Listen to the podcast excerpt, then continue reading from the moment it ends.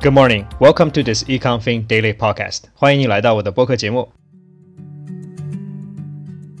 各位听友，早上好，欢迎你再次收听我的播客节目。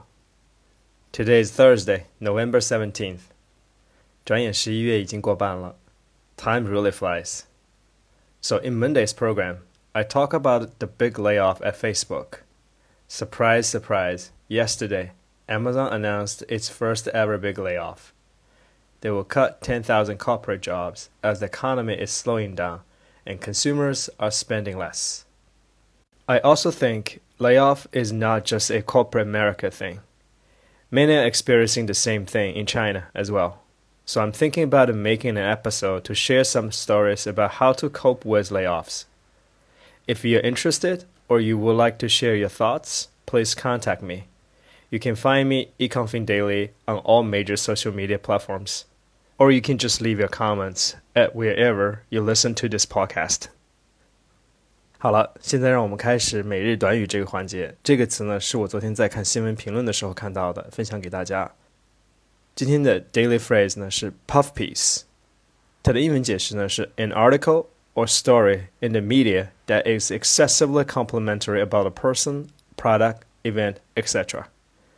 它的意思呢，也就是溢美之词，吹捧。 其实 puff 这个词呢，原来是指一种甜点，但这里呢，隐喻为对某个人或某件事呢过度吹捧。Now let's begin today's news story. In this episode, let's review some latest business news. The world is changing, but is the market still the same? The first piece is from MarketWatch. Warren Buffett's chip stock purchase is a classic example of why you want to be greedy when others are fearful. This has been quite year for Berkshire Hathaway and CEO Warren Buffett. The conglomerate just disclosed its investment in other companies as of the end of the third quarter, and one name and one industry stands out.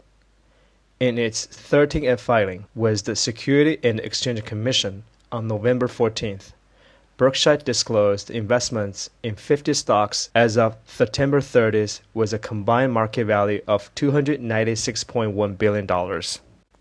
The 13F filing doesn't say exactly when the shares were purchased, but Berkshire built up its 4.1 billion position in Taiwan Semiconductor after the semiconductor industry had fallen hard. Semiconductor manufacturing has traditionally been a cyclical business, and TSM is the highest volume producer of computer chips in the world. 今天第一则新闻呢，来自 Market Watch。他是说呢，巴菲特的公司呢，在上一个季度一共购买了四十一亿美元的台积电的股票。Warren Buffett 这位世界级的投资大师呢，再次向市场展示了他的择股能力。当大家都很害怕的时候，因为这个半导体行业呢，在过去表现非常差，他呢，则选择了大笔进入。不知道最终的结果会是怎样。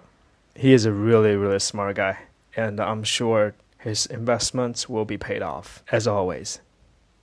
The second piece is from Associated Press. Estee Lauder buy Tom Ford in a deal valued at $2.8 billion. The Estee Lauder Corp is acquiring luxury powerhouse Tom Ford in a deal valued at $2.8 billion making the beauty company's biggest acquisition yet. As part of the deal announced Tuesday, Ermenegildo Zegna Group and the Marcolin SPA will enter long-term license agreements for Tom Ford Fashion and Tom Ford Eyewear respectively. While Estee Lauder said the deal values the total enterprise at $2.8 billion, the New York-based beauty company is expected to pay roughly $2.3 billion after a 250 million payment from Italian eyewear manufacturing Macaulay SPA。今天第二则新闻呢是来自于联合社，看来呢这个资本市场并没有闲着。雅诗兰黛公司呢宣布了二十八亿美元对汤姆福特公司的收购，这也是雅诗兰黛公司近期以来最大的收购案。今年呢并不是一个 deal making 的大年，所以说这样的大 deal 呢还是对市场造成了一定的影响。看来很多大公司呢都想把一些主要的品牌集中于自己的麾下，这样可以和其他大公司呢展开竞争。I think beauty and the fashion industry is a very competitive industry. There are only a few companies left, and they are controlling a lot of big names. The third story is from CNN Business. UK inflation jumps to 41 year high of 11.1%. Soaring energy costs drove UK inflation to a fresh high in October, the latest piece of bad news for an economy sliding into recession. The annual rate of inflation rose to 11.1% in October from 10.1% in the 12 month to September, the Office for National Statistics said on Wednesday. The sharp increase in living costs were caused by rising gas and electricity prices, despite a government energy price guarantee, which caps energy bills at £2,500 for the typical household. Food price inflation rose to 16.4%. 第三则新闻呢，来自于 CNN Business。看来呢，英国的通货膨胀呢还是非常的严重。根据最新的数据呢，英国十月份的通胀呢达到了百分之十一点一，其中呢食品上涨了百分之十六点四， 能源呢也是另外一个主要的原因。在过去的节目里呢，我们也已经说过，在近期呢，英国已经换了两位首相了，所以对英国政府来说，目前最大的问题呢就是如何把通胀压下去。It's a tough road ahead.